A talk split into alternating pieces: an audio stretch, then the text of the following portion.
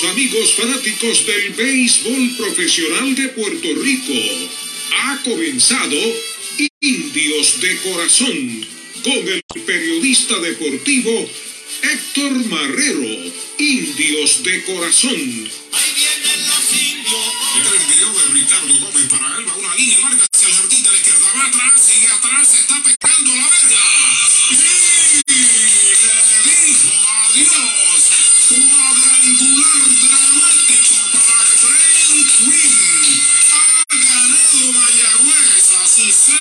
Serie final número 39 en su historia.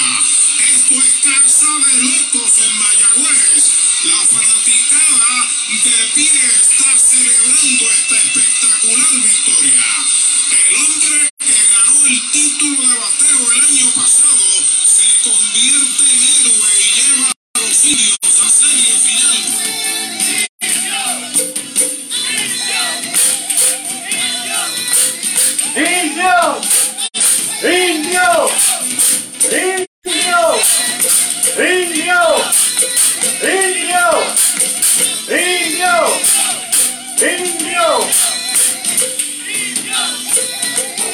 Noches amigos fanáticos del béisbol profesional de Puerto Rico y de los indios de Mayagüez. De esta forma hemos dado comienzo al programa de esta noche con mucha fiesta porque los indios de Mayagüez han pasado a su semifinal, su final, debo decir, número 39 del béisbol profesional de Puerto Rico con el desquite contra los criollos de Caguas, el equipo que fue el más fuerte durante toda la temporada regular, el equipo que en las últimas temporadas también había ganado el campeonato y se escaparon con el equipo de más campeonato y los indios de Mayagüez este año, esta temporada. Tienen la gran oportunidad de acercarse a los criollos de Caguas. Le damos la bienvenida a todos ustedes. Gracias por estar en sintonía en nuestro programa. A los amigos que nos ven y nos escuchan a través de WPRA 990 AM y nos escucha, nos ve a través de nuestra página de Facebook Indios de Corazón. Gracias a los amigos de Latinoamérica, los amigos de Estados Unidos, de todas partes del mundo que a través de la magia del Internet nos ven y nos escuchan. Por supuesto, a todos ustedes también aquí en Puerto Rico. Alegría es lo que hay, mucha, mucha alegría con este enorme triunfo de los indios de Mayagüez. Un equipo que muchos pensaron de que no iba a lograr entrar a la semifinal. Muchos pensaron que el equipo no iba a reaccionar. Pues no fue así. Logramos lo- entrar a esa semifinal gracias a los movimientos de última hora, que no fueron de última hora en sí, fueron a tiempo de Héctor Otero en poner a Maco Olivera al frente de los indios de Mayagüez. Maco Olivera sacó su gran experiencia y ya todos conocen el desenlace. Así que felicidades para todos los fanáticos que se mantuvieron con fe. Felicidades para todos esos fanáticos que mantuvieron en todo momento el deseo y estuvieron hablando positivamente ese gran deseo de que los indios regresaran. Vamos a escuchar nuevamente ese momento en que Brain Green bota la bola allá en el parque Isidoro García en la parte baja de la novena, luego de que Dani Ortiz se ponchara. Brain Green al primer lanzamiento desapareció la bola. Repito, algarabía enormemente en Mayagüez, en todo el oeste y todo Puerto Rico, de nuestros seguidores de los indios de Mayagüez. Vamos a escucharlo nuevamente. Envío de Ricardo Gómez para una línea larga hacia el de la izquierda, va atrás, sigue atrás, se está pegando la verga.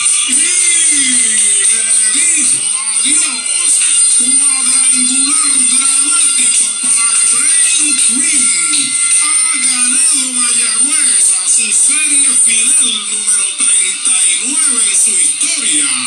Esto es Casa de Locos en Mayagüez. La fanaticada de pie está celebrando esta espectacular victoria. El hombre que ganó el título de bateo el año pasado se convierte en héroe y lleva a los indios a la serie final.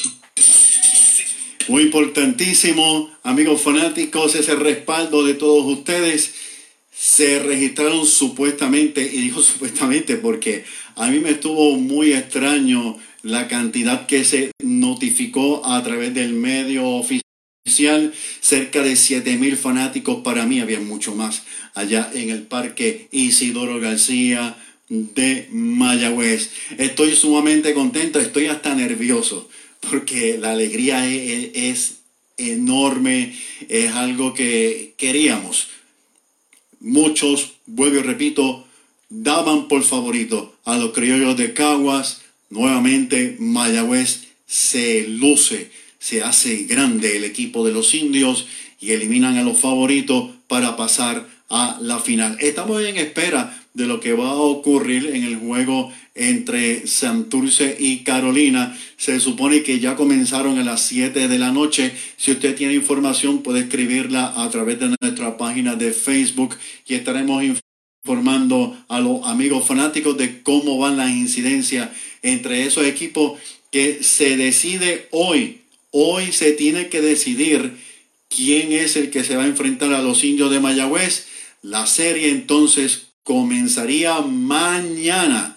Mañana Mayagüez de visitante a las 7 de la noche. ¿Y cómo sería? Fácil. Si mañana martes estamos visitante, miércoles aquí, jueves allá, viernes aquí y así sucesivamente. En el programa de esta noche, mire, vamos a hablar de un resumen completo de la semifinal A y B. resumen contra los criollos de Caguas en esta semifinal y en la temporada regular. Los líderes en las semifinales A y B, los líderes de los indios de Mayagüez. También estaremos conversando. En este momento nuestro equipo está practicando, pero Maco Olivera y Héctor Otero van a tomar un momento para poder conversar con nosotros aquí en nuestro programa Indios de Corazón. Estaremos hablando del resumen de las ligas del béisbol del Caribe con Sandro Mercado y si nos da tiempo, momentos en la historia de los indios de Mayagüez. Estaremos hablando de Luke Eastern, Luis Huicho Figueroa. Estaremos hablando de Bompi, sí, así como escuchó de Bompi. Y también estaremos hablando de Arturo Soto Cardona y muchas cosas más en este programa de Indios de Corazón que ha comenzado. Así que comparta, comparta con nuestros amigos quiero darle las gracias también, que no se, no se me puede olvidar, a todos los amigos que postearon el video, que postearon sus videos eh, eh, personales, a José Miguel López, que nos envió el audio, a Sandro Mercado, que nos envió el audio original de Arturo Soto Cardona. También quiero agradecer al mismo Arturo Soto Cardona que estuvo hablando conmigo en la mañana de hoy. Gracias por sus comentarios, nuestro gran respeto de parte de todos los fanáticos de Mayagüez, de los que nos siguen en nuestra página Indios de Corazón y el mío personal, don Arturo. Un abrazo, mucha salud, siempre agradecido por el gran respaldo que nos dio nosotros desde el día cero que comenzamos con este proyecto de Indios de Corazón. Así que voy a llamar a Maco, Maco Oliveras, lo vamos a sacar de Clubhouse para que hable con nosotros un momentito aquí en nuestro programa Indios de Corazón. En Indios de Corazón conversaremos con nuestro invitado especial.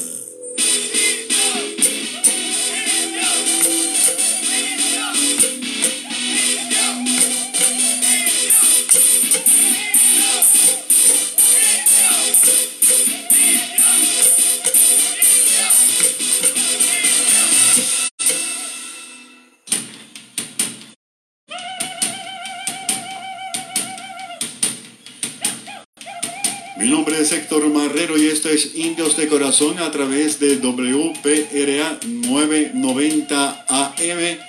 Estamos tratando de conseguir a Marco Olivera, como mencioné, está en práctica el equipo de Mayagüez. Ya yo había coordinado con él que lo íbamos a llamar, eh, así que estamos haciendo las gestiones para poder hablar con el dirigente de los indios de Mayagüez, Maco Olivera, el máximo, máximo, máximo ganador de campeonatos como dirigente en el béisbol de Puerto Rico, el tremendo Maco Olivera. En lo que Maco nos puede contestar, vamos a hablar un poquito de su trayectoria. Ajá, Maco, buenas, buenas noches, Maco, dame un momentito, esto es majero. Sí, dame un momentito. Así tenemos a Maco. Buenas noches, Maco, gracias por estar conversando con nosotros en nuestro programa Indio de Corazón. ¿Cómo está? Cayó la llamada, vamos a llamar nuevamente a Maco. Así que eh, vamos a hacer la llamada nuevamente aquí a Maco para poder conversar en nuestro programa Indios de Corazón. Nos contestó, pero se cayó la llamada momentáneamente. Hello. Maco, buenas noches. Héctor Marrero de Indios de Corazón, ¿cómo está? Neta, eh, estoy echándole gasolina. Ok. Tan pronto le termine, te llamo.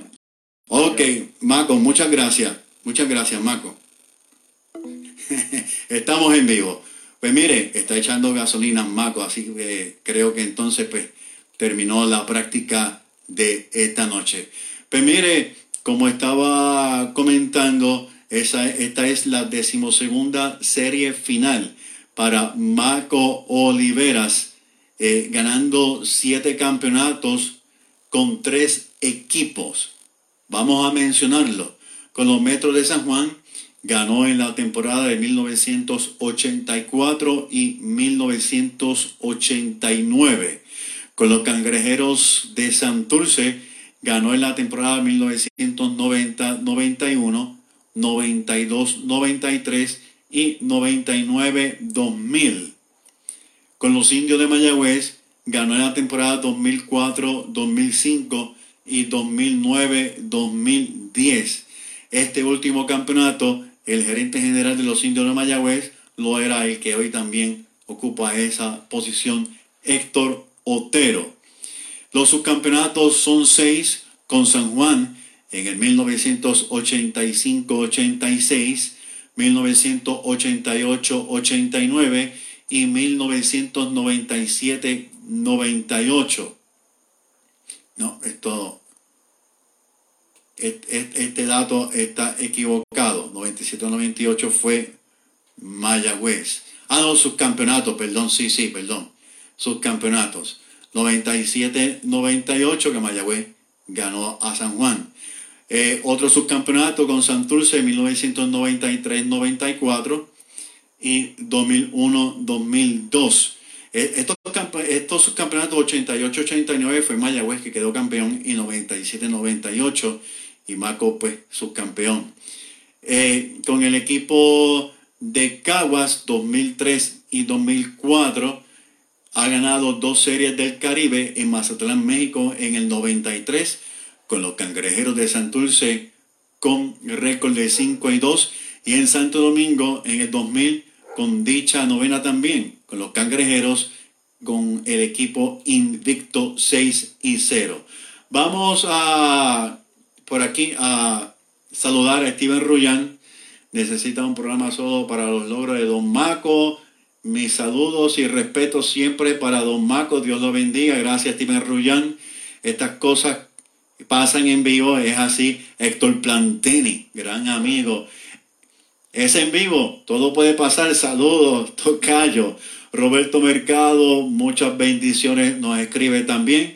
También están conectados por eh, Alex Ortiz, David Bracer, Carlos Alvarado, Jonathan Pérez, Helen Esteves, Helen Esteves, Eiffel Only Lebron, eh, saludos para ti, Eiffel, la chica olímpica, Roberto Vázquez, José Orlando González, José Orlando, saludos para ti, Juan Hernández, Eduardo Martínez, también a mi gran amigo Martín Enid Ortiz, saludos grandemente para ti, Enid. Ramón Germain, también el saludo para ustedes. Eh, Sergio René Ibarra, felicitaciones para Maco. Jonathan Pérez, saludos. Saludos para todos ustedes. En lo que Maco tiene la oportunidad de comunicarse con nosotros, pues vamos entonces a hablar sobre el análisis contra los criollos de Caguas en esta semifinal, que repito, para Mayagüez era sumamente importante poder ganarle a Caguas Así pues, Cagua- Caguas queda fuera del panorama. Ya no hay oportunidad para que Caguas tenga otro campeonato. La oportunidad grande es para Mayagüez. Ese, sin duda alguna, es Maco. Buenas noches, Maco. Gracias por comunicarte con nosotros aquí en el programa Indios de Corazón. ¿Cómo está? No, gracias a ustedes por la oportunidad que, que le brindan a uno. ¿Ya, ya echaste gasolina?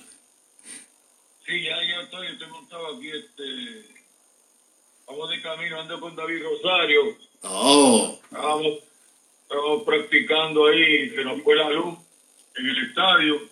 Pero gracias a Dios que fue que después que habíamos hecho todo. qué bien, por lo menos gracias al Señor. Bueno, Maco, buenas noches nuevamente. Felicitaciones por llegar a su decimasegunda serie final en el béisbol de Puerto Rico. ¿Cómo se siente nuevamente estar en una final? Bueno, eh, sumamente contento, este, más por, por la fanaticada, que, que nos- estamos tratando hacer lo indecible por conseguir ese número 19 eh, para nuestro presidente José Julio Feliciano, que eh, ha dado lo, lo- indecible por tratar de eh, mantener un equipo ganador a Héctor Otero y a, y a la fanaticada en especial. ¿Qué ha hecho Maco con el equipo de los indios de Mayagüez? Que todos los fanáticos hemos sentido, incluso la prensa, que es un equipo muy diferente hace, a- hace varias semanas atrás. ¿Cuál es la diferencia? ¿Qué ha hecho Maco? Yo no he hecho nada diferente de que había hecho Luis Mato, que para mí era un gran dirigente. Simplemente, pues, me he salido del medio y los dejo jugar a ellos ahí. Simplemente, palabras de aliento, este, cuando veo algo que está haciendo algo malo, se lo digo. Y esa, hace- esa ha sido la diferencia, pero este, yo no yo no soy el protagonista de, este, de, esta, de esta historia. Los protagonistas son los peloteros. Pero lograste un cambio, se nota, se nota grandemente. ¿Estaba en los planes de Maco Olivera volver a dirigir en nuestra liga en Puerto Rico o Maco ya se había retirado? No, ya yo había retirado de eso. eh, eh, era la segunda vez que eh, Otero y el señor Feliciano me pedían que dirigiera. La primera vez fue cuando despidieron a, a Motorista y yo, pues, primero Motora es como si fuera un hijo mío y, y por ética dije que no, que no iba a sustituir a una persona que yo eh, considero una familia.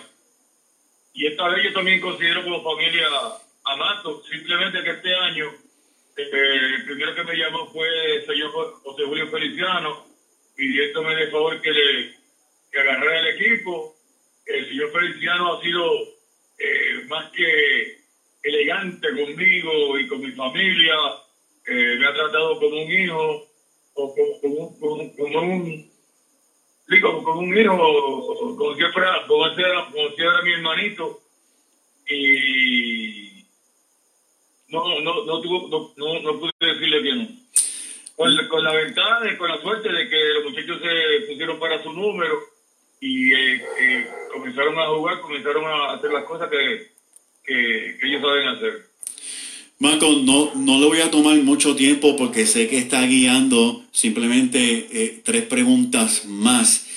¿Qué fue lo que pasó Sí. por su mente cuando vio el batazo de Blaine Cream? Cuando el, el batazo de quién? De Blaine Cream. ¿Qué fue lo que pasó por su mente cuando vio el Mira, te, estacazo? voy a ser- te voy a ser te voy a ser sincero, yo estaba, yo estaba planificando, estaba planificando cómo yo vamos a enfrentar, eh, pues, este, ¿cómo se llama?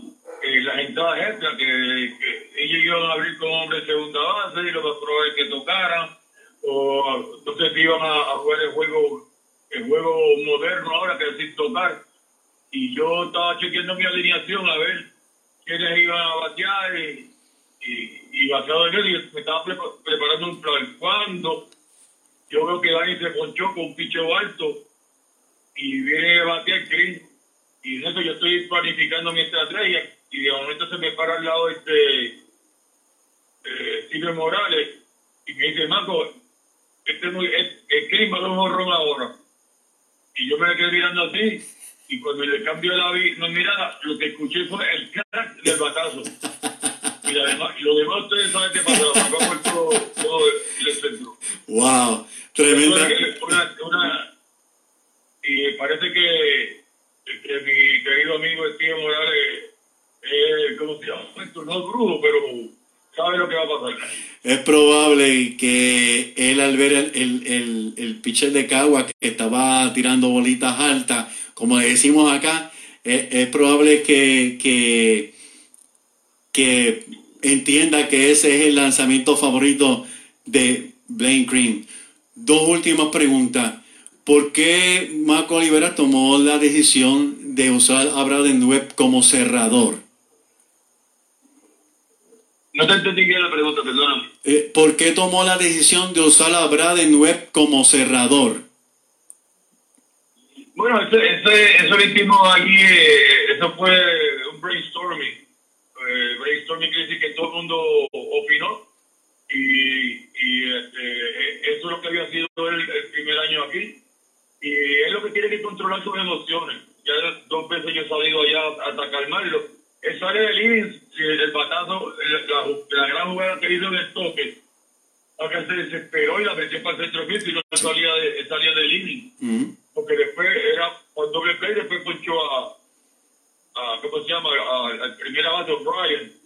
Pero con la mala suerte que le dieron su hit y, y este, yo- es muy tarde para yo perder la confianza eh, en los lanzadores. Desde ahora mismo, pues, conmigo viene aquí, si lo quiere hablar con él, este, David Rosario. David Rosario es una persona que es un hijo para mí un pichó para mí, este, lleva un sinnúmero de años siendo un pitching coach exitoso en Santo Domingo, en Venezuela, en todos lados. Y entonces, eh, eh, Simas tenía un compromiso en Estados Unidos y, y Héctor, como siempre, se la saca de la manga y, apareció el nombre de David Rosario, me preguntaron y yo dije, ¿quién mejor que ese? y aquí está conmigo y ya hoy este, nos reunimos y ya, ya planificamos qué es lo que vamos a hacer. Y yo creo que, yo no creo, yo estoy seguro de que la adición de David va a ser de mucho beneficio para los lanzadores de los indios y del equipo. Wow, tremenda noticia, muy, muy, muy, muy buena noticia. O sea que eso, eso es lo, lo nuevo, lo nuevo ahora. Eh, como estás diciendo, Héctor Lotero aprovechó que estaba por acá y está ahora con el equipo. Aquí está David para que lo entreviste o le pregunte cualquier cosa. David. Antes, antes, este, antes de hablar con, con David Maco, una última pregunta para ti. ¿Cuál va a ser la rotación para esta No, final? no, hey, hey, hey. No digas que es la última, la última es cuando se muere. yo, te, yo te quiero ver ahí en los juegos. ¿Cuál, cuál va a ser la, la rotación para esta final, si se puede saber? ¿La razón para qué? La, la rotación Ah, la final. rotación, este, bueno, la, te la puede decir, yo creo que ya eso está, Está. Este, vamos a abrir con Thompson, que es el primero que vamos a abrir. Ok, Y ahí para abajo, pues, ta- estamos pendientes a ver qué pasa. ok.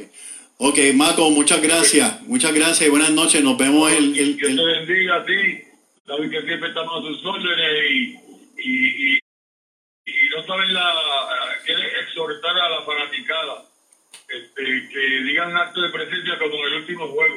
Ustedes no se imaginan lo- la energía y la inyección que ustedes son para esos jugadores.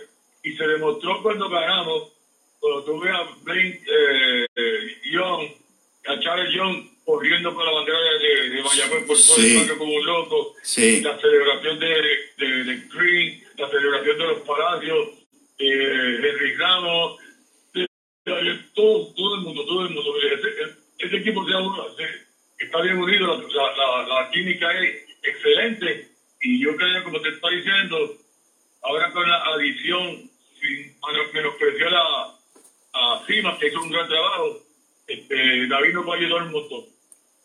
Y aquí lo tengo en la unión. Gracias, Maco. Ma- gracias. David, buenas noches. Buenas noches, Madero, un placer. Buenas noches. El, el privilegio es para mí y para todos los fanáticos de los indios de Mayagüez. Felicidades. Ha entrado a estar con, con- con nuestra tribu, los indios. Hoy estuviste en la práctica. ¿Qué me puedes decir de los brazos de los indios de Mayagüez? ¿Qué fue lo que viste? ¿Qué fue lo que más te impresionó? No, creo que, pues, que está todo muy bien. eh, gracias a Dios lograron alzarse con la victoria contra un excelente equipo de Cagua que venía de dos campeonatos. Eh, inclusive yo había sido parte de unos dos campeonatos con Cagua. Eh, creo que, que este es el primer paso, haber salido ya de Caguas, que había sido un obstáculo en el pasado. Creo que los muchachos están muy motivados y el día libre, eh, los dos días libres, creo que, que le vinieron bien a los lanzadores, lo que permite que tenga una serie mañana descansado eh, y con mucho estímulo para comenzar esta serie, ya sea en Carolina o ya sea en el Irán mismo.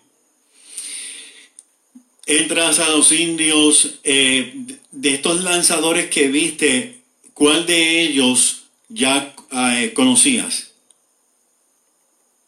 Eh, eh, bueno, varios que habían tenido participación en el pasado en la liga, pero muchos de ellos no habían tenido la oportunidad.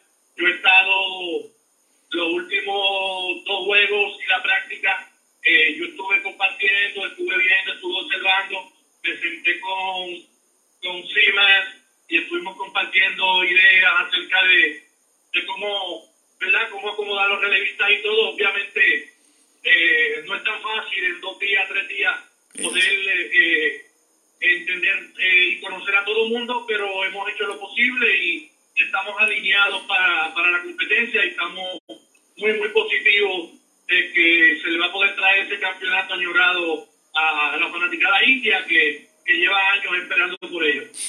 Y como bien menciona, y me gusta mucho tu humildad, no es fácil. Son dos días para conocerlos a todos, pero tienes una carta de triunfo muy especial que es la experiencia.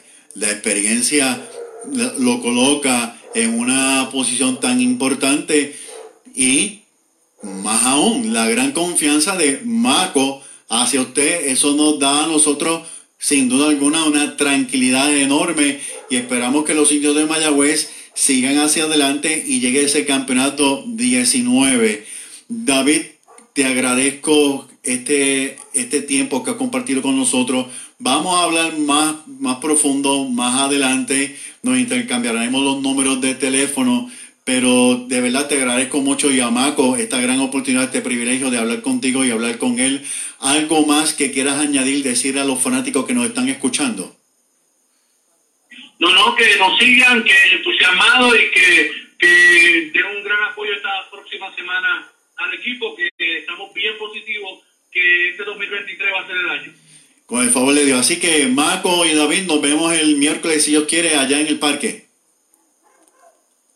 Agradecido, hermano, un abrazo. Buenas Igual- noches. Igual por aquí muchas bendiciones y, y los espero dentro de esos eh, indios de corazón y indios de, de, de- de alma. Estar en el estadio el próximo miércoles, que es que estamos pautados para jugar contra, no sé contra quién vamos a hacer. Ahora mismo venimos aquí en la, en, vamos hacia San Juan eh, y tenemos el, el juego, el juego este viendo el juego porque David está observando a los bateadores a ver si le si, ve algo que lo- nos pueda ayudar eh, en la, en la- a la larga. Pues buenas noches y que lleguen bien. Gracias, mi hermano. Dios bendiga. Buenas noches. Bien amigos fanáticos de los indios de Mayagüez, ya escucharon a Marco Olivera, dirigente de los indios de Mayagüez, y David Rosario, que se une como coach de lanzadores con nuestra tribus, nuestra tribu. Vamos a comunicarnos ahora con Héctor Otero, el gerente general de nuestra tribu en este programa especial de los indios de Mayagüez. ¿Qué pasó con Bill Simas? Jonathan Pérez pregunta a Carlos Alvarado. El más relevo largo, iniciador, tiene que ser closer, pero tiene que concentrarse más en tirar curva, cambio y tirar duro, dice Carlos Alvarado. Octavio Crespo se va a repetir lo de 1978, 77-78. Yo creo que va a ser así. Eh, tenía compromiso por esa entrada David Rosario. Así que Vamos a comunicarnos con el gerente general de los indios de Mayagüez, Héctor Otero, aquí en nuestro programa Indios de Corazón, quien también está esperando nuestra llamada. Extraño está que no me haya escrito porque Héctor Otero siempre está bien pendiente a nuestro programa Indios de Corazón. Así que nos escucha a través de la primera WPRA 990 AM. Buenas noches, Héctor. Gracias por estar con nosotros en nuestro programa Indios de Corazón. Felicidades, Héctor. Felicidades grandemente. Tu quinta final consecutiva. Felicidades. Muchísimas gracias, muchísimas gracias. Estamos muy contentos que estamos ¿verdad? siendo bien consistentes y esperamos este año que sea nuestro año. Acabamos de hablar con Marco Olivera, también hablamos momentáneamente con David Rosario que se une a nuestra novena. Tengo varias preguntas importantes para ti, pero la primera, ¿dónde estabas cuando Blaine Green conectó ese cuadrangular?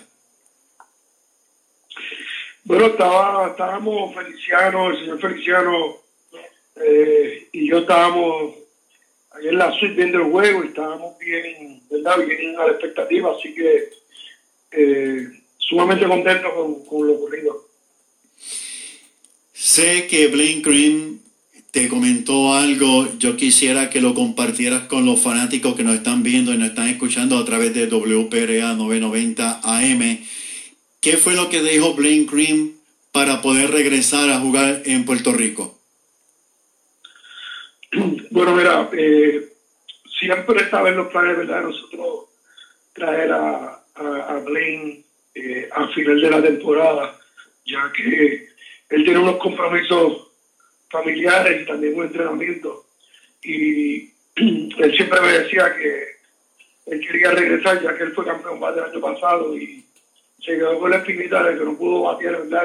en, la, la final el año pasado cuando él regresó. Y él quería demostrar el tipo de, de bateador que era. Eh, y estaba ansioso de, de a ver si con Cagua para, para meter mano y demostrar que, él de verdad tiene un tremendo bate, así que él cargó el equipo, Cagua, como sabemos, ganó dos juegos allá también y dio el honrón que nos llevó ahora a la serie final, así que es algo bien especial para él y para todos nosotros. Definitivamente, eh, sé que has visto muchos de los videos de este cuadrangular.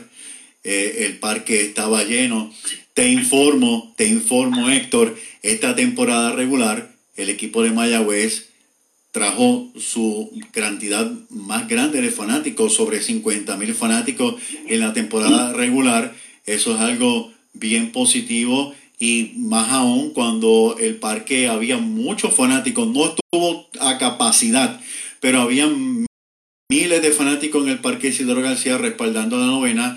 Ese cuadrangular de Brain Green se lo gozó todo el mundo y eso es lo que hace falta, que vayan mucho más fanáticos al parque Isidoro García a respaldar nuestra novena. Así que, dicho eso, Héctor, quisiera saber, José Barrero, sé que eh, entiendo que no está con el equipo, pero quisiéramos saber cómo sigue él, le, le has dado seguimiento, eh, cómo sigue él de la mano.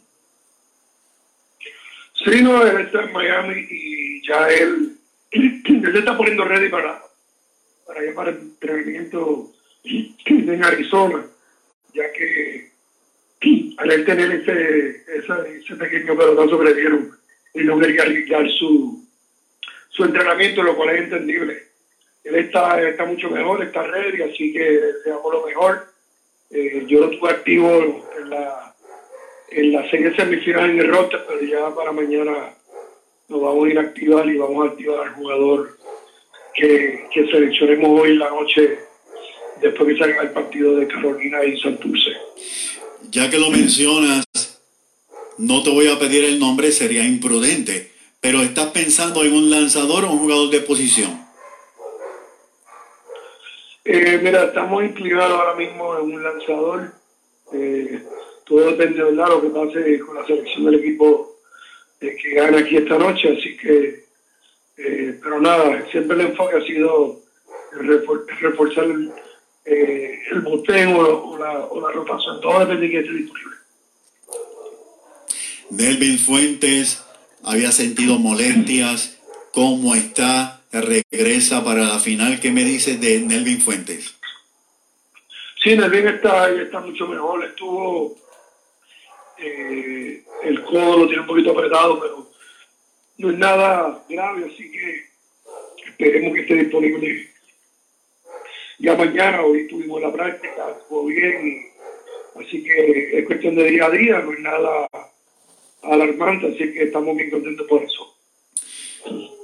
David Rosario entra como coach conociendo de Mayagüez, sale Bill Simas, ya me imagino, conociéndote a ti, que ya eh, David Rosario lo tenía en los planes. Bill Simas eh, tenía compromisos para esta época. eh, eh, ¿A qué se debió eh, el cambio? No, bueno, lo que pasa es que él tenía un, un asunto de la familiar personal que, que no podía fallar, así que al yo saber esta situación, pues me venía rápido. eh, yo pues tengo una buena relación con David, sabemos la historia ayer, lo que ha sido saber de pitching coach y estaba disponible. Eh, yo pues conozco personalmente a David hace más de 25 años, así que eh, nada, estamos contentos de que él pueda eh, nada, asumir este rol ahora en, en la serie final y a ver lo que pasa, así que estamos bien contentos por, por porque él estaba disponible y estaba y, nos va a ahora muchísimo. 2009-2010 logras el campeonato con Marco Oliveras allá en Aguadilla.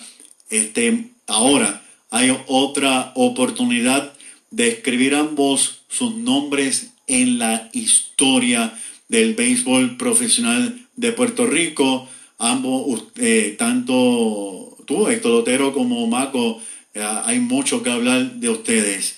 Eh, ¿Cómo te sientes de que Maco haya aceptado estar al frente de los indios de Mayagüez luego de haberse retirado? Y, este, ¿Y qué te motivó nuevamente a acercarte a él cuando, valga la redundancia, se había retirado? Bueno, cuando pues, el señor Feliciano me, me contrata y yo llego aquí otra vez hace cuatro años, eh, Marco es la primera persona que yo traigo como parte de verdad de, de mi staff que está junto a mí, por el respeto que tengo hacia su persona eh, y, el, y el éxito que hemos tenido juntos. Eh, es algo, verdad, este, impresionante y personalmente importante para mí. Al, al entender que había que hacer un movimiento, la única persona que yo pensé, porque esto no fue planificado, esto fue, hay que hacer un movimiento y punto. Y eh, hablé rápido con Feliciano, le digo, oye, vamos, vamos a tratar de verdad, eh, hay, que, hay que hacer algo aquí.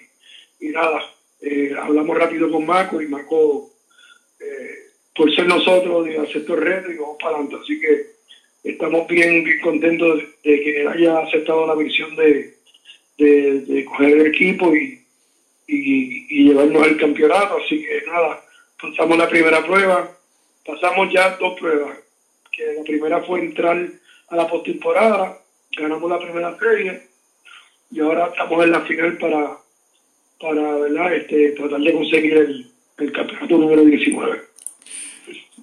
Héctor, gracias por estar con nosotros una vez más. ¿Algo más que quieras añadir? ¿Algo más que quieras compartir con los fanáticos?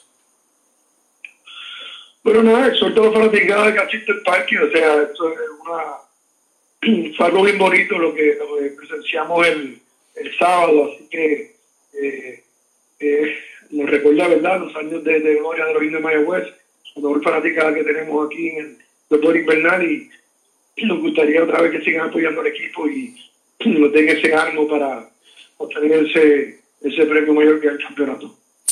Héctor, siempre agradecido por tu gentileza, por el, por el privilegio de poder compartir con nosotros aquí en nuestro programa Indios de Corazón. Te damos las buenas noches y nos vemos el miércoles, si Dios quiere, allá en el Cholo García. Muchísimas gracias y buenas noches. Buenas noches. Bien, amigos fanáticos de los indios de Mayagüez, Héctor Otero hablando aquí con todos ustedes, con todos nosotros, sobre se inclina más bien a un lanzador todo depende de lo que ocurra en el juego de hoy. Si usted tiene los datos de lo que está ocurriendo ahora en el juego entre Santurce y Carolina, puede escribirlo a nuestra página Indios de Corazón para poder compartir la información. Vamos a dar a José Luis. Me gustaría que cogieran a Jonathan o a Navarrete, dice José Luis. Saludos para todos ustedes, todos los que se están conectando. Mi amigo Roberto Mercado también, otro amigo eh, José Sánchez. Gracias a todos ustedes. Nuevamente vamos a escuchar el cuadrangular de Brain Cream y vamos a dar el resumen completo de la semifinal contra el equipo de los criollos de Caguas. El envío de Ricardo Gómez para él, va una línea, marca hacia el jardín de la izquierda, va atrás, sigue atrás, está pegando a la verga.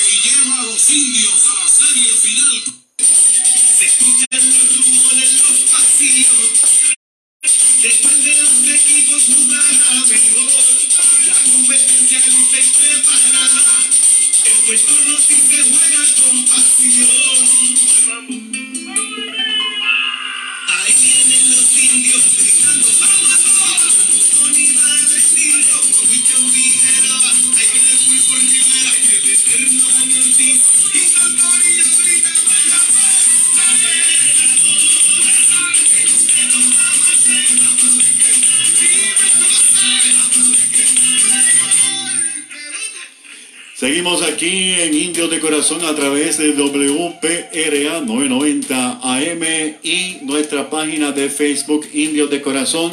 Miguel Quiles Cocuta, necesitamos a Edwin Díaz Campo Corto y tiene fuerza. José Luis Arturo Soto para pelos en esta narración. No me canso de escucharla. Eh, también nos escribieron varios amigos aquí. Lo que pasa es que cambia rápido esto. Creo que fue Steven Ruyan. 0 a 0. El equipo entre Santurce y Carolina. Un gran momento que vivirá en nuestros corazones. Dice Sergio René Ibarra. Continuamos nuestro programa Indios de Corazón. Vamos a extendernos un poco más. También vamos a hablar con Sandro Mercado sobre lo que está ocurriendo en las ligas del béisbol del Caribe, porque para nosotros es muy importante y también para todos los seguidores de Latinoamérica que están siempre todos los lunes esperando este programa Indio de Corazón para enterarse de lo que está pasando con todo el mundo. Carlos Alvarado, cuadro completa, Santurce Carolina en cero. Gracias, Carlos Ángel Casasus. Saludo para ti. Va, continuamos, continuamos. Miles de emociones. Análisis contra los criollos de Caguas. Los números en total en la serie final A entre los criollos y los indios son los del Valle del Turabo marcaron 18 carreras con 43 hits, 10 errores, dejaron 44 jugadores en base. Un total de 11.832 fueron al Ildefonso Solá Morales de Caguas para ver los juegos entre los indios y los criollos. Por su parte, los indios de Mayagüez anotaron 17 carreras con 37 incogibles, 4 pifias, dejaron en circulación 47 jugadores, un total de 14.904 fanáticos presenciaron los juegos en el Cholo García. En la temporada regular, contestando preguntas de los amigos fanáticos, y ahora voy a comentar algo muy importante. Los criollos fueron el equipo dominante desde el principio. Todo el camino se mantuvo en la primera posición, finalizando con 31 y 19. Los indios llegaron en la cuarta posición a cinco juegos, juegos del primer lugar, o sea, de los criollos de Caguas, con récord de 26-24. Las series particulares fueron dominadas por los líderes, los criollos 6 a 4. También anotaron más carreras que Mayagüez, 55 contra 28. En imparable incluso dominaron 87 con 68. Aquí hay un punto muy importante. Las estadísticas son algo necesario. Para algunos un mal necesario. En el béisbol no importa cómo usted comience. Lo importante es cómo usted termine. Mayagüez llegó a la cuarta posición y logró ganarle al equipo más fuerte, más fuerte.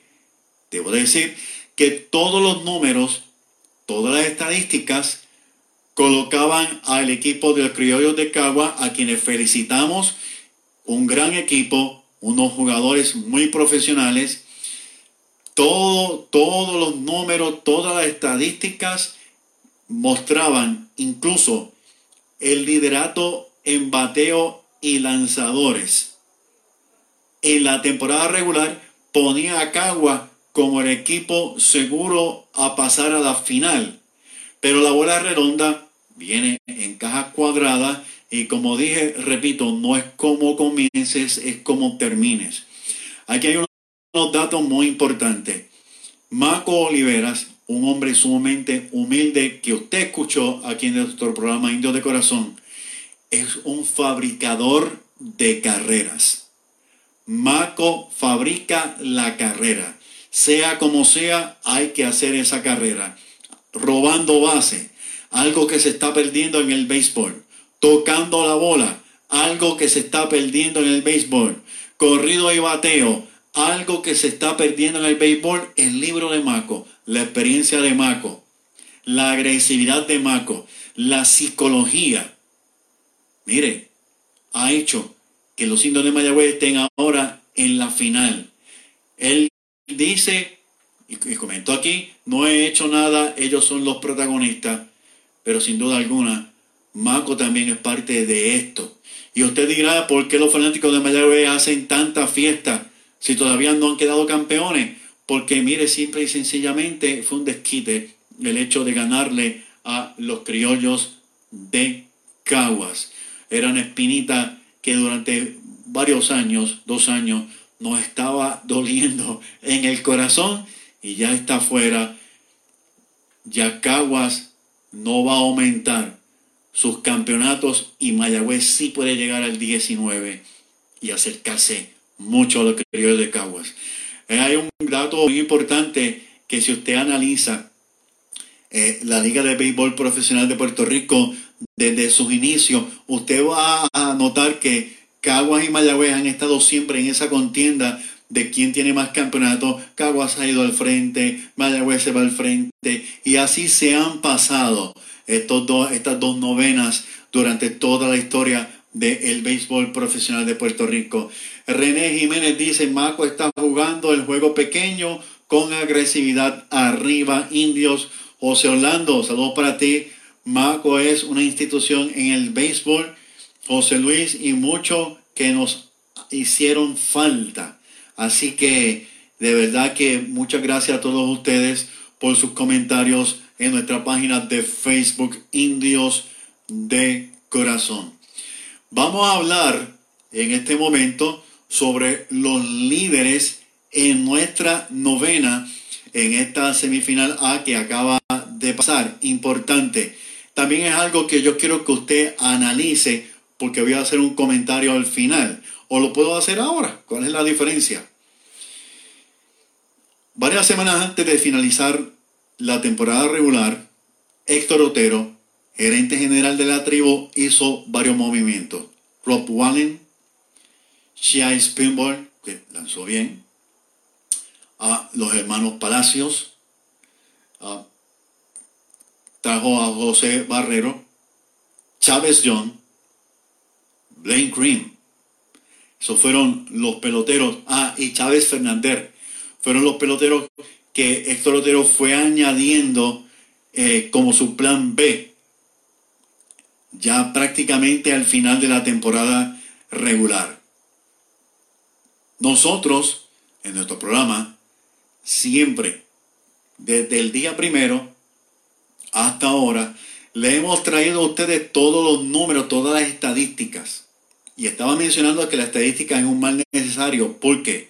Cuando usted habla, y lo hemos hablado en nuestro programa, que hemos dado el boss score y hemos dicho, eh, el equipo, por ejemplo, de Cagua nos ha hecho más carrera, en un ejemplo, en la quinta entrada a Mayagüez.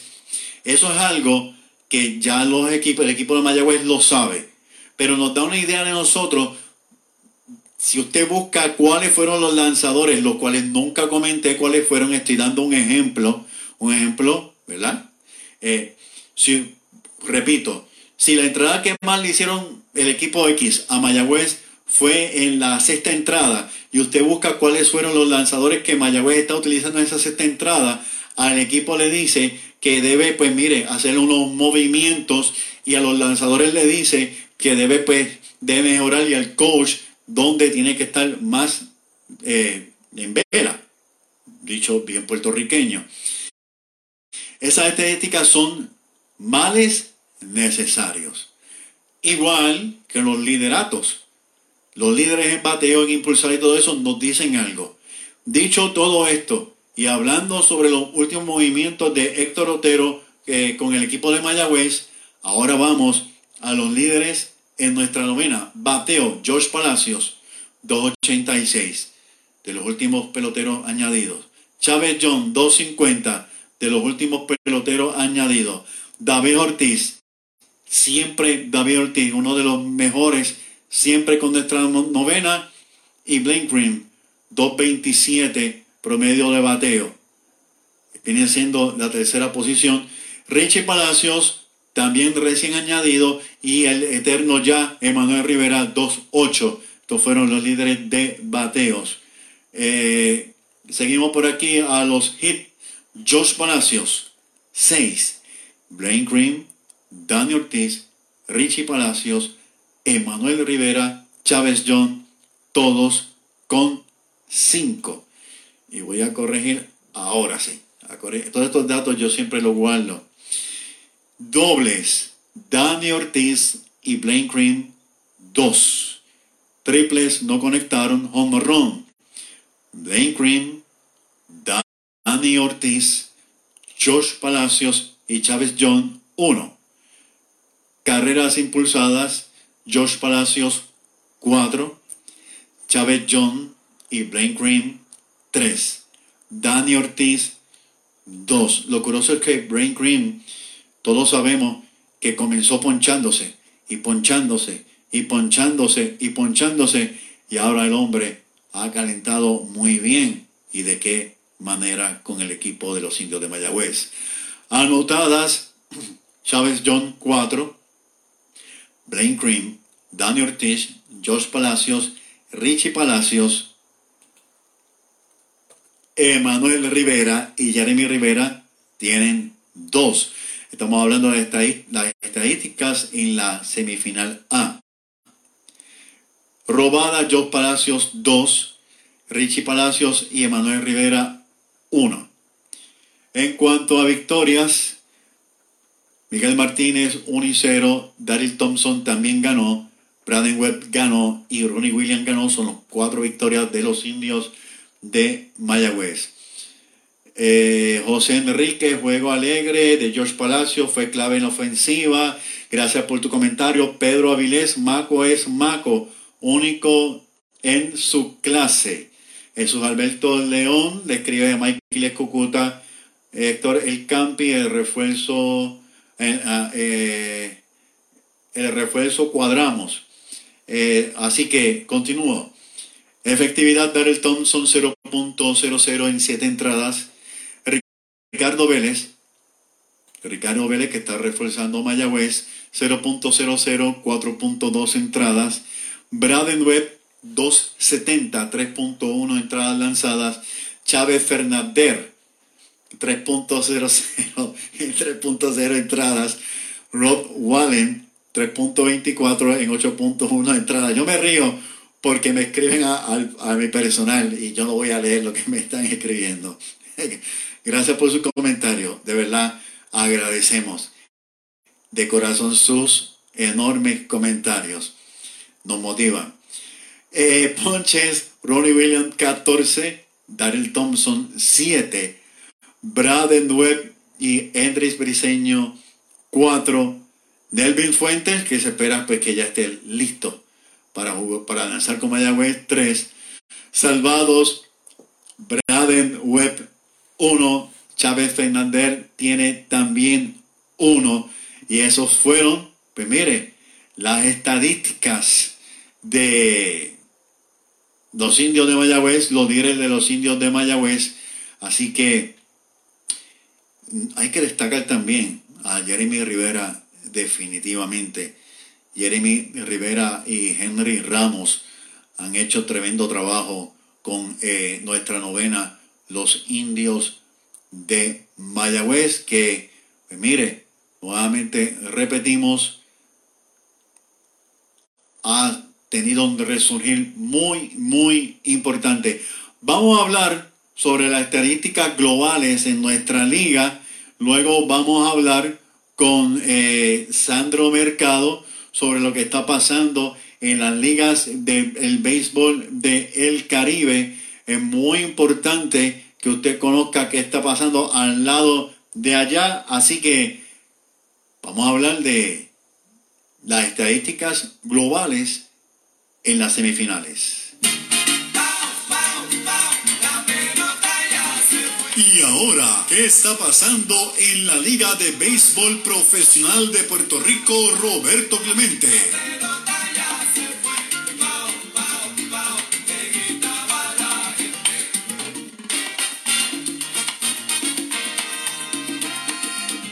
Mi nombre es Héctor Marrero y esto es Indios de Corazón a través de la primera WPRA 990M, la estación oficial de los indios de Mayagüez.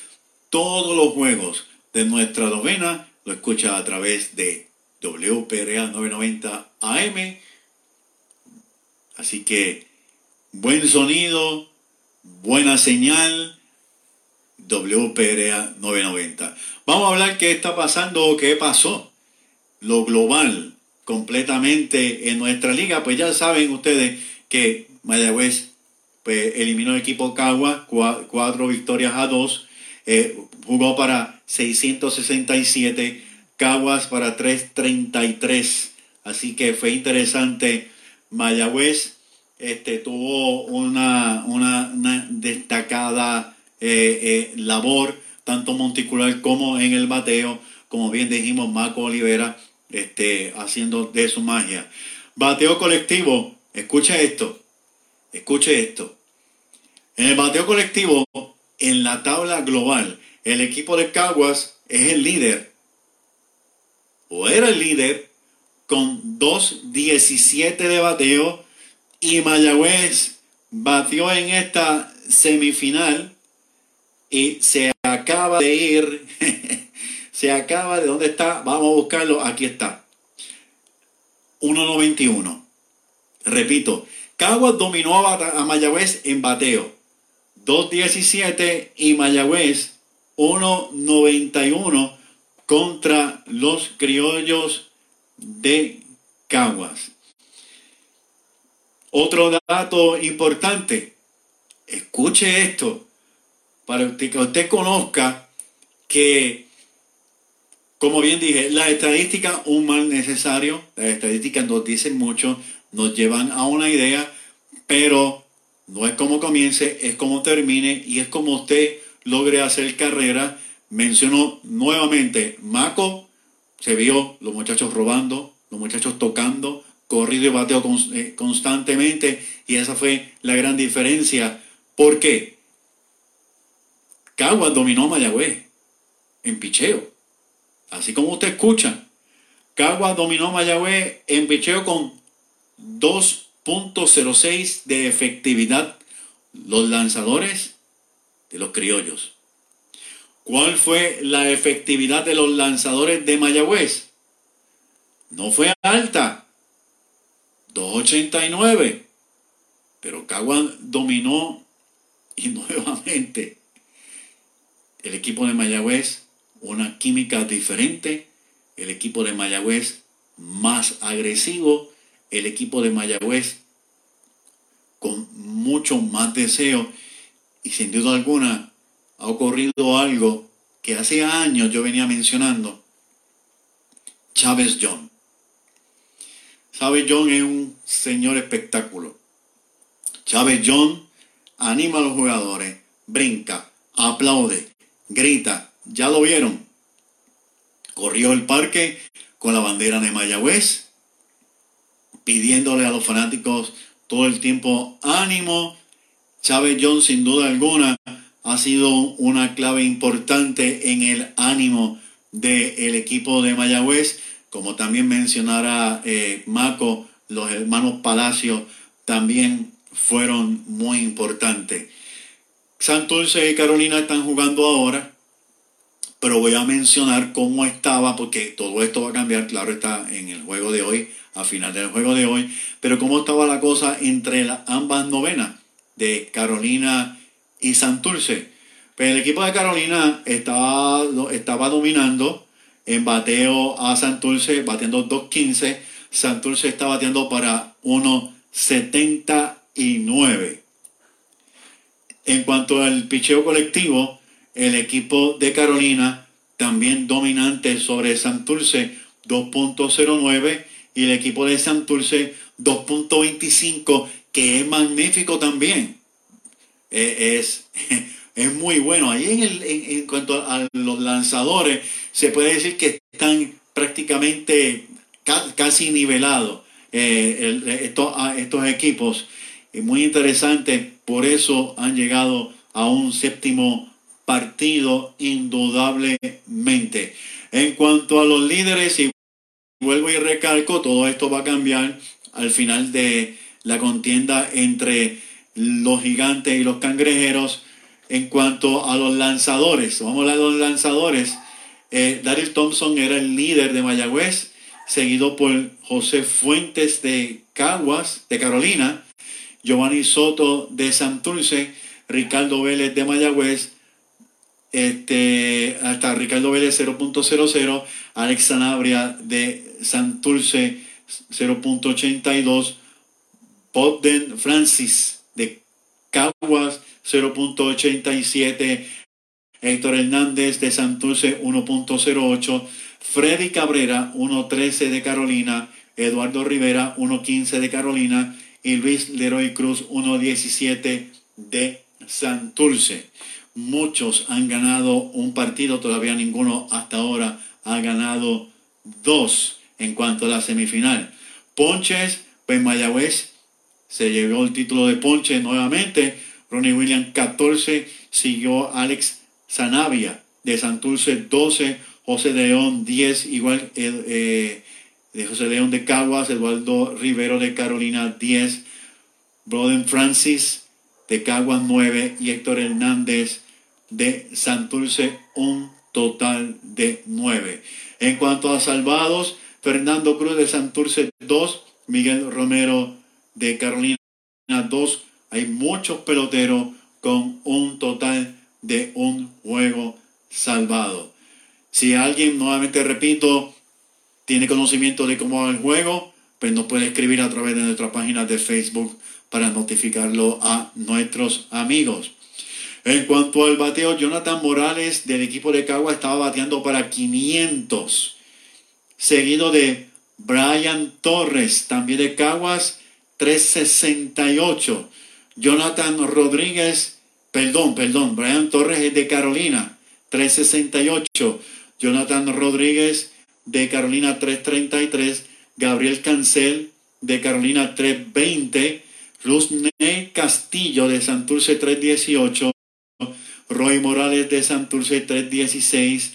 Anderson Félix de Carolina, 286. George Palacio de Mayagüez, 286. Alejandro de Asa de Santurce 280 y Vimael Machín de Caguas 261. En empujada Edwin Díaz. Tremenda temporada para Edwin Díaz. De Caguas, igual que Peter O'Brien, de Caguas 5. Jonathan Rodríguez de Carolina 5. Josh Palacios 4 de Mayagüez. Carreras anotadas, Gabriel Cancel de Carolina 5. Luis Vázquez de Caguas 4.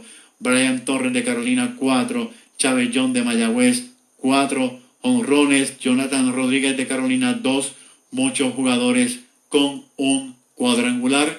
Repito, todo esto va a cambiar cuando sepamos el desenlace del juego que se está significando en estos momentos entre los gigantes de Carolina y los cangrejeros de Santurce. Berto Byron Ortiz, saludo para ti. Hay que escoger un cerrador con el picheo que no, con el picheo uno llega lejos definitivamente. Sexta entrada, José Luis nos dice 0-0 está el partido. Muchos olvidan de Jeremy Rivera, nos ayudó en la victoria. Lo mencioné, mencioné a Jeremy, que indudablemente, y a Henry Ramos, tuvo que ver mucho en, esto. Eh, Michael Escocuta, uh, Santurce, Jerry Desil Vázquez también nos informa que el juego está a cero. Vamos a comunicarnos con Sandro Mercado para hablar sobre lo que está pasando en las ligas del béisbol del Caribe. Usted no se retire, vamos a tomar más tiempo de este programa Indios de Corazón. Luego de Sandro, esperemos que nos dé tiempo para hablar de momentos en la historia de los indios de Mayagüez y seguimos pendientes a lo que va a estar ocurriendo en este partido muy importante donde esperamos saber quién va a ser la víctima de Mayagüez. Eso es con fe. Eso es con fe. Así que voy a llamar a Sandro. Así que vamos, a, este no era el jingle, vamos a buscarlo por aquí. Así que vamos a llamar a Sandro en estos momentos para saber qué es lo que está ocurriendo en las ligas de el Caribe, muy importante.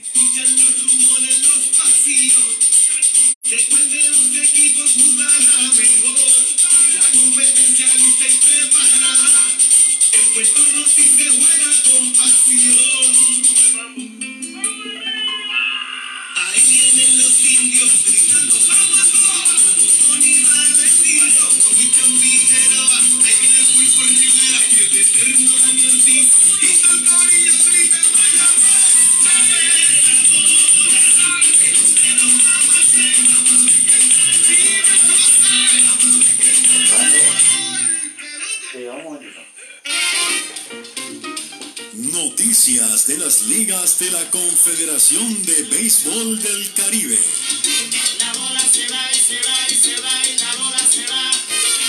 Mi nombre es Héctor Marrero y eso es Indios de Corazón a través de la primera WPRA 990 AM.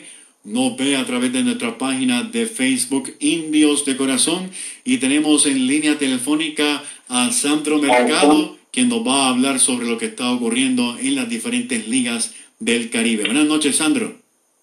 Buenas noches, Héctor, y buenas noches a todos los fanáticos de Indios de Corazón e Indios de Mayagüez. Te agradezco lo mencioné al principio del programa, por enviarnos el video de cuadrangular de Brain Green, igual forma con el audio de Arturo Soto Cardona, muy agradecido. Quiero, antes de pasar a hablar de estas ligas, háblame tu experiencia, qué sentiste. Eh, quiero que, que compartas con los fanáticos y conmigo sobre esta experiencia de ver este triunfo de los indios de Mayagüez. No, definitivamente ese juego fue prácticamente un impacto. Y de la manera que terminó, con ese cuadrangular de Blake Green, que yo cuando, después cuando el partido estaba en la novena, que el juego se empata, ahí es que empieza más la tensión a él.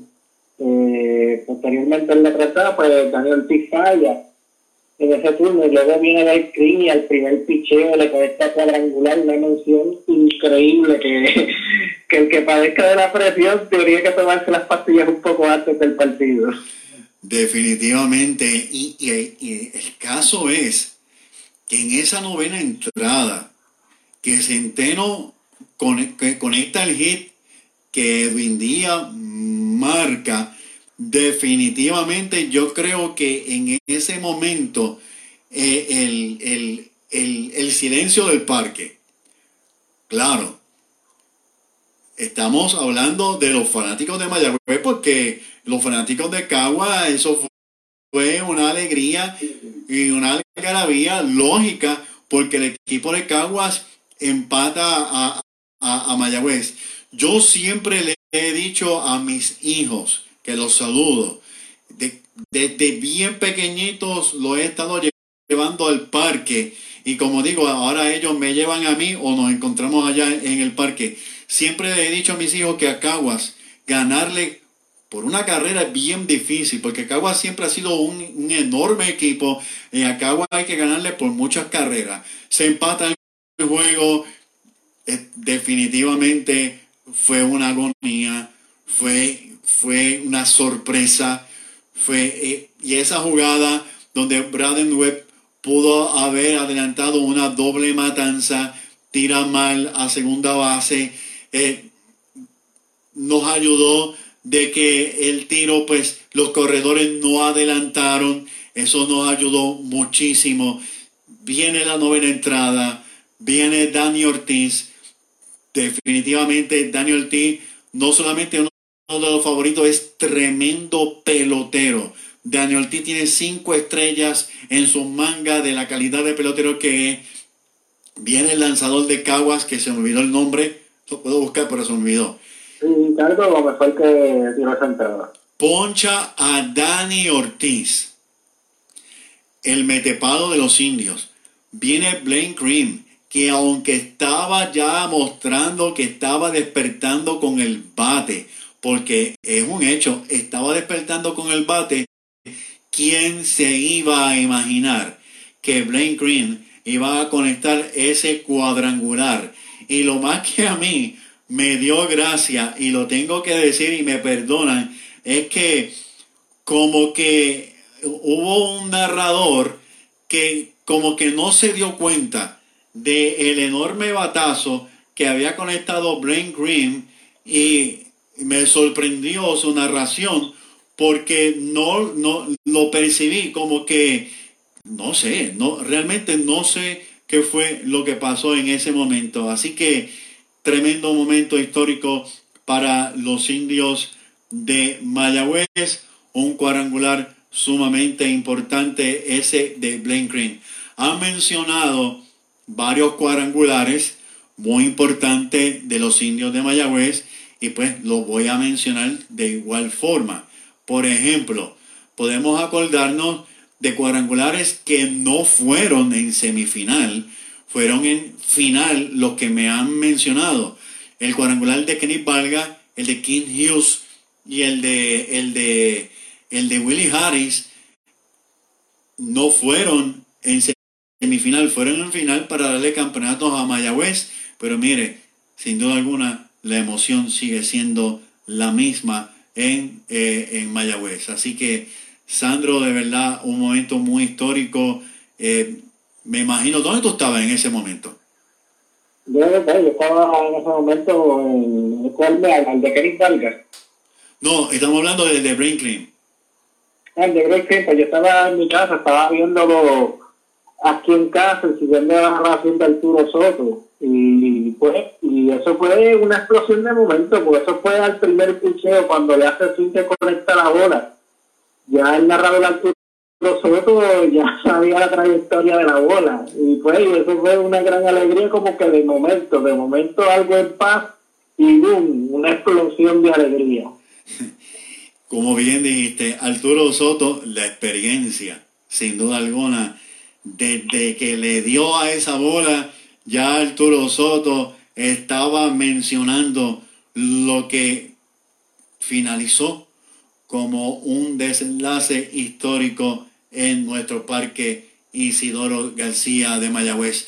Yo sé que tú trabajas también analizando eh, los juegos, analizando todo lo que ocurre. ¿Hay algo que quieran mencionar de esta semifinal? ¿Analizar algo de lo que ha ocurrido?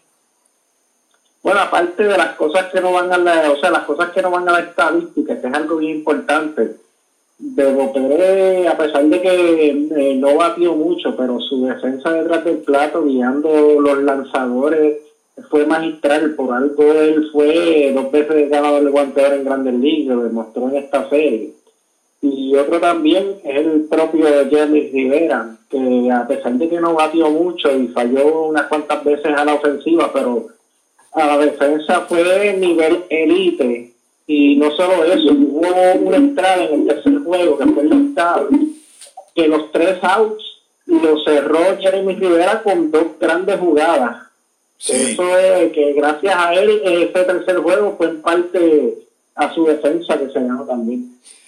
Definitivamente, Jeremy Rivera, como bien mencioné hace un momento, y a, y a Henry Ramos, este, ellos lucieron bien, lucieron muy bien con nuestro equipo de los indios de Mayagüez, pero como tú bien dices, Jeremy Rivera hizo unas jugadas increíbles, este, siendo, mostrando la calidad de profesional y, y, el dominio que tiene, cómo abarca enormemente allá estando en el jardín corto, tenemos de verdad uno de los mejores. Por eso está ahí Jeremy Rivera. Así es, Sandro. Pues sí, y, y eso es así. Y esa línea central de Mayagüez es buenísima, porque tienes a un Bebo Pérez, a un Jeremy Rivera y un Chávez Young. Esos tres, una defensa increíble. Con la emoción, una cosa y otra, pido disculpas. Noel Mártir Arcelay no está con nosotros porque tenía unos compromisos previos. Discúlpeme, eh, y a Noel también, porque con emoción, eh, lo que está pasando, estoy pendiente aquí, pendiente allá, eh, se me olvidó, así que excusamos a Noel Mártir Arcelay. Así, Sandro, ¿qué nos tienes para esta noche? Este, ya vamos a las ligas invernales del Caribe. Vamos primero a la Pro Base, que es la liga de Panamá, en donde ellos ya están en, en finales ya. El día 13 eh, se acabó la semifinal que fue entre la Liga del Atlántico, se fueron al máximo de cinco partidos. Y en este partido, en entradas extra, los Atlánticos dejaron sobre el terreno a las Águilas con hit de Muñoz para pasar a la final de forma dramática en ese decisivo partido. Se supone que esta serie final, que hubiera sido entre los federales de Chiriquí y los Atlánticos de Bocas del Toro y Colón, supone que empezara hoy, pero el mismo fue suspendido por lluvia y esa serie empezará mañana y esta serie va a ser corta, va a ser el mejor de cinco que gane tres partidos. Sí, continúa, Sandro. Sí, va a ser el mejor que gane tres partidos y de ahí saldrá una serie rápida, una serie corta y me sorprende que haya sido así, ya que ellos eh, tienen bastante tiempo para eso, pero pues va a ser corta al igual que, que fue la semifinal. De ahí pasamos a la Liga Profesional de Béisbol de Colombia, donde allí la final va a empezar mañana entre los de Montería y los Tigres. Eh, la semifinal de ellos eh, había sido entre los Vaqueros y los Caimanes, donde los Vaqueros ganan la serie en el máximo de cinco partidos. Y la serie final de entre los vaqueros y los tigres va a ser el mejor de siete, el que gane cuatro. va a ser una serie tradicional como todas las conocemos. Y veo que los vaqueros eh, jugaron para un porcentaje de 600. Muy bueno. Eso es así. Eh, prácticamente los primeros, esto fue como una liga aparte, porque los primeros lugares estaban bien pegados y el último estaba bien, bien atrás, que apenas quedaron tres partidos. Fue prácticamente una temporada de tres, de tres, de tres equipos, ya que el último no, no le fue tan bien. ¿Y qué es lo que está pasando entonces eh, en la Liga de Cuba? En la Liga Cubana ellos comenzaron su serie final el sábado, día 14, que ellos habían empezado ese partido y lo terminaron el 16 debido a que lo tuvieron que suspender por problemas de iluminación. Ese primer partido los portuarios lo ganan 13 a 11 en entradas extras. Y el segundo partido que fue eh, ayer mismo eh, los portuarios volvieron a ganar 4 a 3 así que los portuarios están ganando la serie 2 a 0 que va a ser al mejor de 7 que gane 4 partidos. Sandro, eh, las páginas oficiales de estos equipos como que están un poco atrás, ¿verdad? Eh, por lo menos la que es la de Panamá y la de y la de Colombia tienen muchos problemas en cuanto a actualizar la información. Por, eso te digo, porque, porque yo la estoy buscando también para poder pues, conversar contigo, de, estar al tanto, y estoy notando de que estas páginas eh, están, están atrás, están bien atrás, y, y, este, y como te dije la semana pasada, tú te preparas muy bien para, para esta sección, la sección tuya, pero este, de verdad que, que es un fallo, es un fallo definitivamente. Y que por lo menos la de Panamá, que es la que he seguido un poquito más que la colombiana, la de Panamá siempre ha tenido ese problema de siempre, toda la vida, y nunca lo han podido resolver. Qué triste, qué triste esto que, que, está, que está ocurriendo. El béisbol de Cuba, estabas mencionando, este, y, y la, estuvimos hablando la semana pasada de que la asistencia fue pobre durante la temporada fue pobre, pero durante las semifinales y finales se está metiendo bastante público. Bastante público, eso es bueno, es una buena, buena señal. No sé si escuchaste lo que le comenté a Héctor Otero. Eh, Mayagüez en la temporada regular llevó, llevó sobre 50 mil fanáticos. ¿Qué es lo importante de esto? Esto es una buena señal. Quizá usted diga, ah, eso, eso es poco. Este servidor que tiene tantos datos, tiene tantos datos, Mayagüez llegó a un tope de 100 mil y mucho más. 100 mil y mucho más. Estos 50 mil son importantes porque están dando una señal hacía años, desde antes de, de los Rosa, de de uh, Antonio Flores Galza, de José Julio Feliciano, incluso temporadas de eh, se, me escapó el nombre el nombre ahora los que fueron dueños del equipo de Mayagüez los, los, que son dominicanos. Los Aquinos. perdón los Aquinos Daniel Aquino. Los Aquinos ellos tuvieron temporadas bien bien bajitas en asistencia 60, 65, 70. Y esto me dice a mí ahora, y estoy hablando de años, de que el béisbol en Mayagüez va a resurgir grandemente. Y si Mayagüez queda campeón, yo creo que esto va a ser apoteósico para la próxima temporada. Si no queda campeón, aún así pienso que va a haber mucho más fanáticos siguiendo a los, niños, los indios para la próxima temporada. Continúa, Sandro. Pues vamos ahora a la Liga Mexicana del Pacífico, donde ellos están en semifinales. Eh, están jugando los naranjeros del Musillo contra los algodoneros. Y en esta serie pues, empató. El, el partido finalizó hace pocos minutos, donde los algodoneros derrotaron a eh, debo decir, los algodoneros derrotaron 4 a 3 a los naranjeros y se empató esa serie, está 2-2. Y la otra serie, que son los cañeros de los Mochis contra los Yaquis de Ciudad Obregón, pero esa serie está a favor de los cañeros 3 a 1.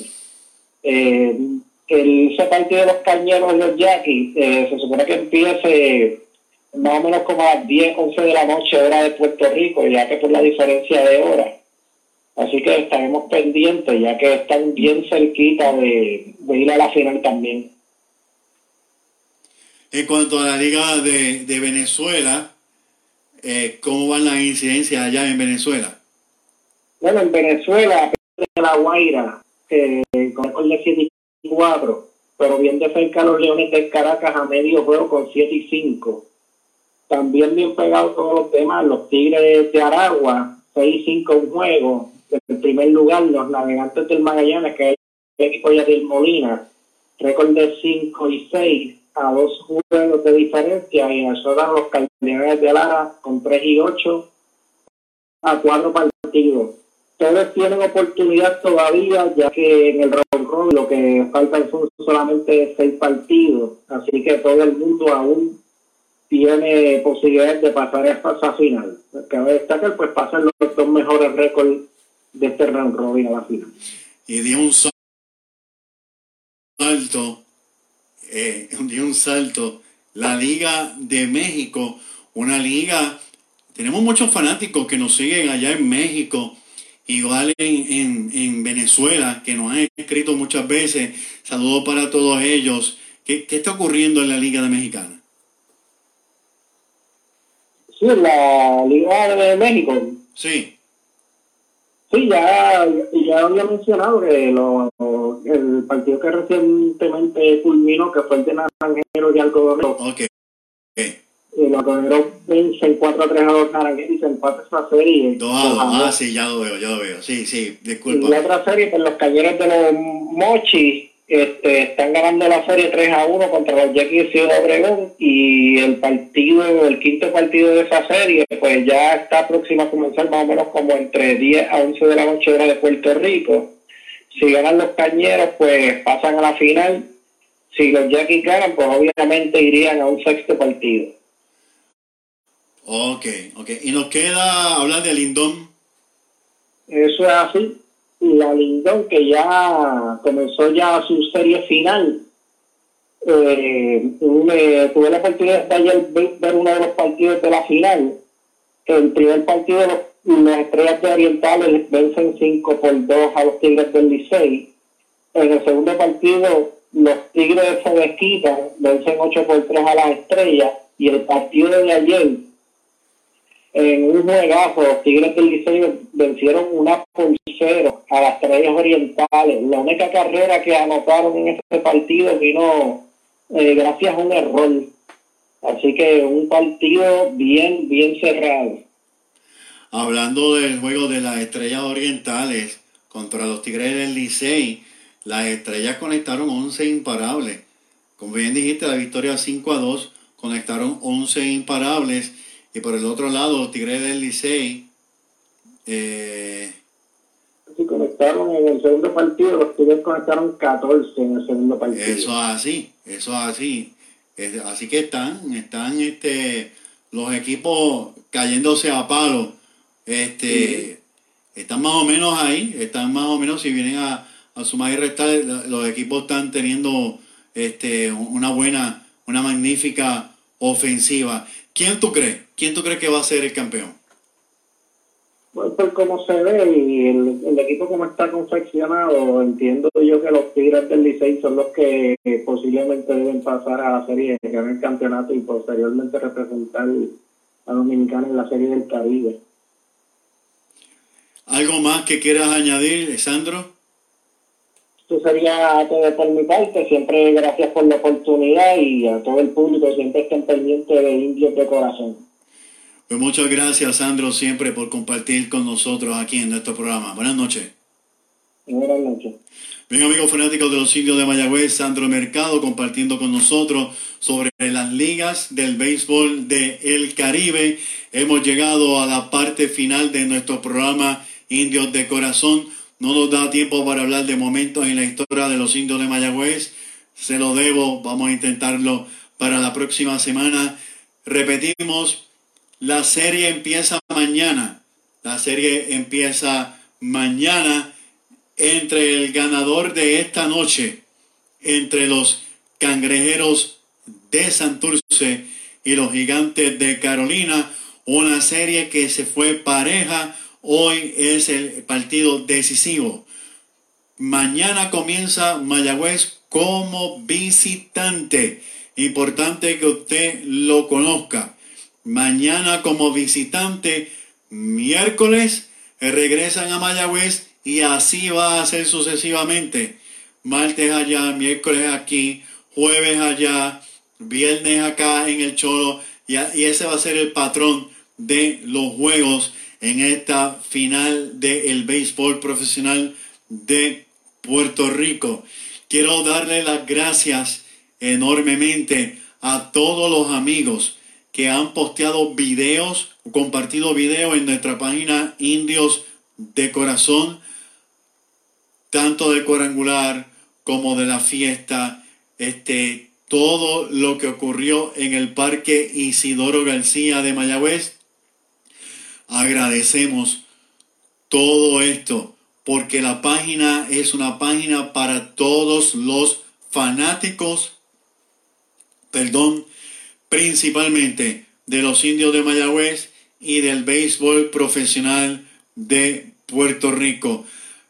Hay un fallo ahora mismo, eh, tengo que comentárselo a ustedes, no puedo ver eh, la página, pero estoy viendo que sí, que estamos conectados. Si han escrito cómo va el juego en estos momentos, no lo puedo ver. Para variar, tengo un fallo acá, pero sí sé estamos conectados tanto a través de la emisora como a través de nuestra página de Facebook. Me despido nuevamente con el audio de el cuadrangular de Brain Cream en el Parque Isidoro García de Mayagüez, que le dio la victoria, dejó a los criados de Caguas en el terreno y Mayagüez pasa a su final 39, su quinta semifinal consecutiva. Así que aquí, aquí lo tengo, déjeme ver si yo puedo verificar aquí inmediatamente cómo va el juego. Si me lo, permite ver, a ver cómo va el juego. Está súper lento, ok, está súper lento el internet en estos momentos. Antes de despedirnos, vamos a ver si yo logro ver. Aquí me está registrando que está 0 a 0. Me está registrando 0 a 0. Nada, no hay tiempo para más. Buenas noches, gracias por su sintonía. Los dejo con Arturo Soto Cardona y el cuadrangular de Brain Cream.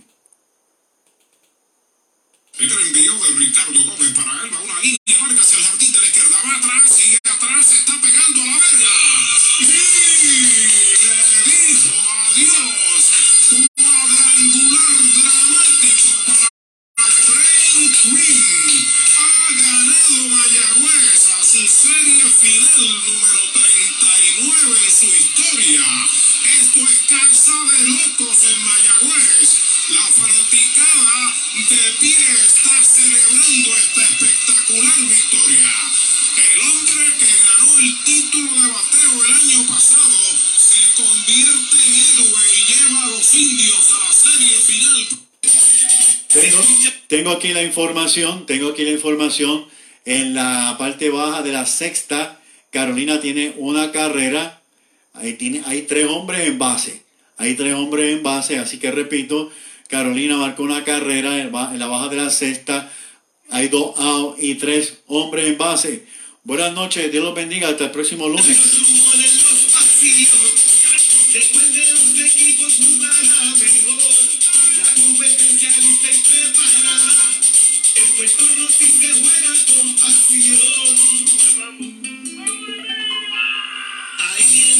indios gritando ¡Vamos todos! Como